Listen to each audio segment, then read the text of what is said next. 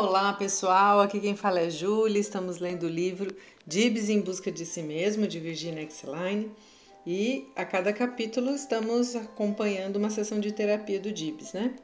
Vamos então para mais uma sessão, capítulo 15, página 196. Boa tarde, Dibs saudou-me logo que foi entrando na sala de brinquedos.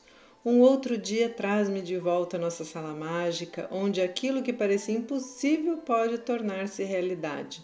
Hoje planejei algumas coisas a fazer. Você tem planos para hoje?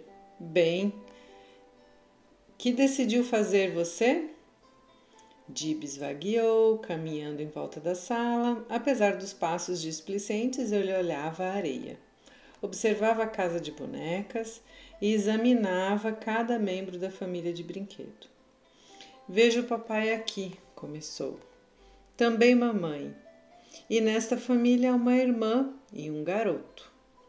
Todos estão nesta casa, comentou, recolocando-os nos seus devidos lugares. Dirigiu-se para a janela, onde conservou-se contemplativo por um longo tempo. A família está em casa, insinuei e logo recuei aderindo ao seu mutismo. Dibs conservava o olhar perdido na amplidão. Finalmente seu peito encheu-se de ar e um longo suspiro expressou seu esforço. Virou-se o suficiente para captar-me com seus relances visuais. Há tanta coisa no mundo, disse. Apenas olhando por esta janela posso ver tantas e tantas coisas maravilhosas. Árvores que crescem altas e fortes, uma igreja que tenta alcançar o céu com suas torres, pessoas caminhando para lá e para cá, tão diferentes tipos de pessoas. Vejo ainda automóveis e caminhões, e aquelas pessoas, ah, todos os tipos de pessoas, algumas vezes sinto medo delas. Algumas vezes você sente medo das pessoas? Repeti, esperando que a repetição de sua afirmativa, em forma de questão, o estimulasse a continuar a investigação nesse sentido. Mas outras vezes não fico amedrontado diante delas. Não tenho medo de você. Você não sente medo de mim? questionei. Não, afirmou e suspirou. Não tenho medo agora. Estou com você. Caminhou e apanhou uma porção de areia que peneirou com os dedos. A areia é útil em tantas atividades, observou, enquanto com uma pá cavava um buraco. Para enterrar as pessoas, por exemplo. Alguém pode ser sepultado nesta cova, simplesmente deve ser enterrado. Oh, uma pessoa pode ser sepultada aí? perguntei. Talvez não possa, emendou, recuando diante da ideia inicial. Você ainda não decidiu? Dibs abandonou a areia e atravessou a sala em direção à mesa, onde preguiçosamente segurou alguns lápis de cor. Sou um garoto, falou calmamente. Tenho um pai, uma mãe e uma irmã. Mas tenho uma vovozinha e ela me ama muito. Vovó sempre me quis bem. Papai não. Papai nem sempre me amou.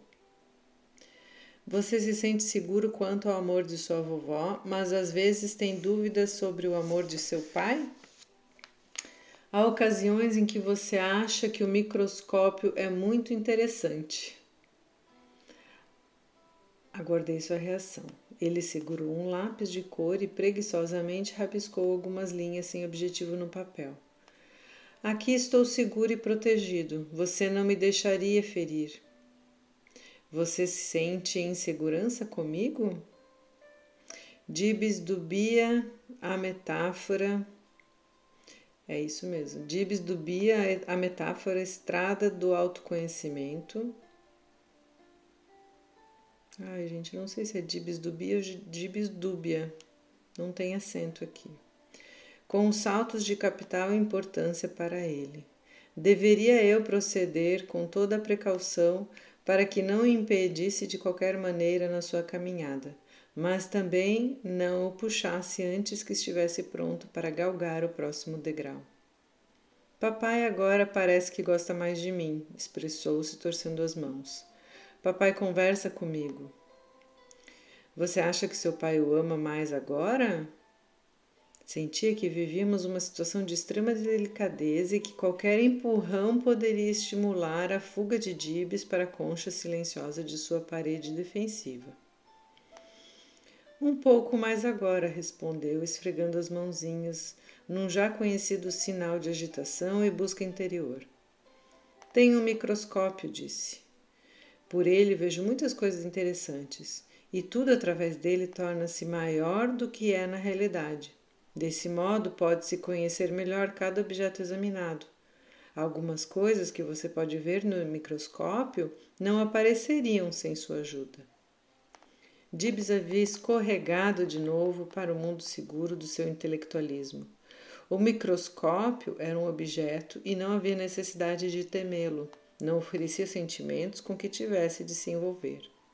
Aproximou-se da casa de brinquedos e retirou toda a família de bonecos. Arrumou a mobília. A mãe está saindo para passear no parque. Como ela quer ficar sozinha, resolveu caminhar entre as árvores, as flores e os pássaros. E talvez atravessar as alamedas, aproximar-se do lago e olhar a água, descrevia ele enquanto movimentava a boneca mãe através de seu imaginário passeio.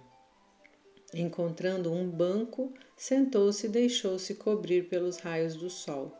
Ela gosta do sol. Dibs recostou a mamãe em um bloco e retornou à casa. Escolheu a irmã e segurou-a decididamente. A irmã foi embora para a escola. Eles empacotaram sua bagagem e enviaram-no para longe de casa. Ela deve prosseguir o seu caminho sozinha, por si mesma. Dibs removeu a irmã para uma das mais afastadas esquinas da sala. Voltou-se para a casa de bonecas em busca do papai.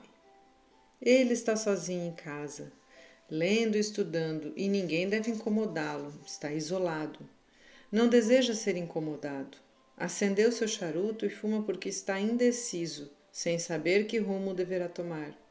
Então foi até o quarto do seu garoto e abriu a fechadura. O menino saiu correndo, pois não suporta portas fechadas. Dibs expressava e caracterizava seus sentimentos, movimentando os bonecos em sincronia com suas frases. O garoto, projetado pela oportunidade da porta aberta, não foi colocado longe da casa. Dibs cobriu seu rosto com as suas mãos e conservou-se imóvel durante alguns instantes. Suspirou muito profundamente e suspendeu o boneco papai. Então, papai decidiu sair para um passeio, Afinal, ele não sabe o que deve fazer. Desceu a rua pela calçada, mas o trânsito está violento. Muitos carros e ônibus fazem um barulho terrível. Papai não gosta de barulho. Mas continuou a sua caminhada em direção a uma loja de brinquedos. Queria comprar brinquedos encantadores para o seu garoto.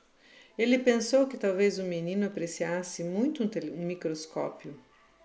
Então ele comprou um e regressou à sua casa. Dibs levantou-se, deu alguns passos e de quando em quando procurava com seus olhos o meu olhar. Ajoelhou-se junto à casinha e segurou o papai boneco. Ele chamou tanto e tanto seu garoto, sentia remorsos. O filho atendeu o chamado. Já vou correndo, respondeu. Mas a pressa em atender foi tal que o menino bateu na mesa e derrubou o quebra-luz. O pai gritou com toda sua força que o menino era idiota, um garoto idiota, estúpido e sem cuidado. Por que fez isto? indagou. O garoto nada respondia. O pai desesperou-se e ordenou que o filho subisse para o seu quarto. Havia demonstrado ser um idiota, um tolo, um estúpido. Por isso o pai sentia-se envergonhado dele.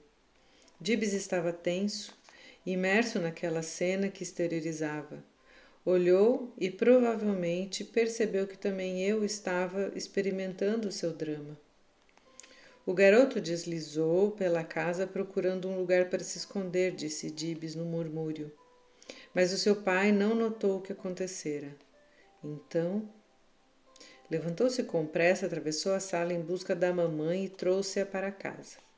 Tendo terminado o seu passeio, a mãe retornou à sua casa. O pai, ainda terrivelmente zangado, contou à mãe que o garoto estúpido idiota havia feito. E a mãe repetia: Oh, meu bem, oh, meu bem, qual será o problema com ele? Num misterioso estalo repentino, um menino gigante apareceu. Era tão grande que ninguém poderia maltratá-lo. Ninguém, acrescentou, assumindo uma posição ereta. Este garoto gigante olhou sua mãe e seu pai que conversavam e ouviu todas as palavras temíveis que diziam. Então decidiu ensinar-lhes uma importante lição. Passou por todas as janelas e portas e trancou-as muito bem. Assim os dois não poderiam escapar da casa, estavam trancados ali. Olhou-me com a face pálida, mas radiosa de alegria. Viu o que está acontecendo?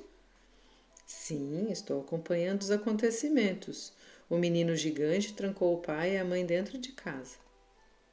Então o pai disse que ia fumar o seu charuto e para isso apanhou a caixa de fósforo e acendeu um palito, que deixou acidentalmente cair no chão. O fogo se espalhou pelo piso e depois pela própria casa. A casa está pegando fogo, a casa está em chamas. Eles não podiam escapar. Estavam trancados dentro da casa e o fogo corria na sua pressa de espalhar-se. O garotinho olhou os trancados em sua casa que se incendiava e falou: Deixe-os queimar, deixe-os queimar, deixe-os queimar. Dibs fazia rápidos movimentos para salvar sua mãe e seu pai. Agia como se fosse salvá-los, mas transformava seus gestos em atitudes protetoras para sua face. Parecia que o fogo imaginado possuía a crueldade destruidora do real e queimava-o enquanto ele tentava salvar seu pai e sua mãe. Eles gritavam, vociferavam e batiam na porta. Queriam e queriam, queriam e querem escapar, mas a casa permanece fechada e o fogo devorador cresce, e ambos não conseguem sair. Gritam desesperados por ajuda. Dibs entrelaça as mãozinhas e lágrimas deslizam em sua face. Eu choro, eu choro, gritava, por causa disto é que eu choro. Você chora por sua mãe e seu pai estão, estarem trancados na casa e não poderem sair para livrarem-se das chamas? Oh, não, explicou. Um soluço embargou sua voz, sufocou-lhe todas as palavras. Entre tropeços e incertezas, Gibbs atravessou a sala e atirou seus braços em volta do meu pescoço, chorando amargas lágrimas, dolorosas. Choro porque sinto de novo os machucados das portas fechadas e trancadas contra mim, soluçou. Envolvi-o em meu abraço, sentindo a repercussão em seu ser daquele curativo emocional. Você está sofrendo agora como acontecia antigamente? Está revivendo? questionei. Dibs, com um relance de olhos, cobriu a casa de brinquedos, enxugou suas lágrimas e conservou-se ali, respirando profundamente.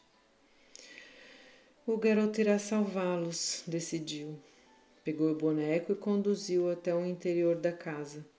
Salvarei vocês, eu salvarei vocês, gritou. Irei destrancar as portas, permitirei que vocês saiam. E assim o menino procedeu. Abriu as portas, o fogo pode sair e seus pais salvarem-se. Veio então em minha direção, tocou em minha mão sorrindo. Eu os salvei, não deixei que ficassem queimados e feridos, enfatizou.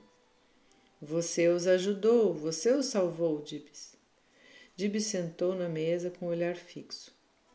Eles estavam acostumados a me trancar no meu quarto, contou. Ultimamente nunca mais fizeram isso. Era um velho hábito. Eles faziam sempre isso, mas ultimamente não têm feito. Ah, perguntei, né? Eles faziam sempre isso, mas ultimamente não têm feito? Nunca mais fizeram, disse com um suspiro estremecido. Papai de fato deu-me o um microscópio, tenho me divertido usando-o. Dibs levantou-se e dirigiu se ao canto onde jazia a boneca irmã. Reconduziu-a à casa e colocou os quatro bonecos sentados em poltronas na sala de estar. Retornou à mesa e escolheu um lápis preto com o qual coloria um pedaço de papel de desenho. Todo preto, exceto o centro. Pequenino círculo bem no meio da peça que foi pintado de amarelo. Nenhum comentário. Dibs fez sobre o seu desenho. Quando concluiu, recolheu o lápis do estojo e rumou para a areia. Segurou a pá e começou a preencher o buraco que havia cavado no início da sessão. Esta havia sido uma hora terrível para Dibes. Seus sentimentos o tinham torturado sem piedade. As portas fechadas de sua infância trouxeram-lhe intenso sofrimento. Não somente a porta trancada do seu quarto em seu lar, mas principalmente todas as portas de aceitação que foram tão fechadas contra ele, privando-o do amor, do respeito, da compreensão de que tão desesperadamente necessitava. Dibs apanhou a mamadeira e sugou-a por instantes. Depois abandonou-a e olhou-me com firmeza e seriedade. Não sou um bebê e não serei nunca mais. Sou um garoto grande agora. Não preciso de mamadeira de bebê, portanto. Você não precisa mais da mamadeira? disse. A felicidade era grande demais para ser expressa com aquele rostinho e corpo frágil. Era intensa a sua expressão de alegria. A não ser que algumas vezes queira ser um bebê de novo, serei o que eu quiser. Entretanto, eu sinto, sinto, serei grande. Abriu amplamente os braços num gesto, cocoricocó, cacarejou, cocoricocó. Estava relaxado e feliz agora. Quando saiu da sala de ludoterapia, parecia ter deixado atrás de si os tristes sentimentos que havia exteriorizado. E assim ela termina esse capítulo emocionante. Eu acho lindo, lindo, lindo esse capítulo.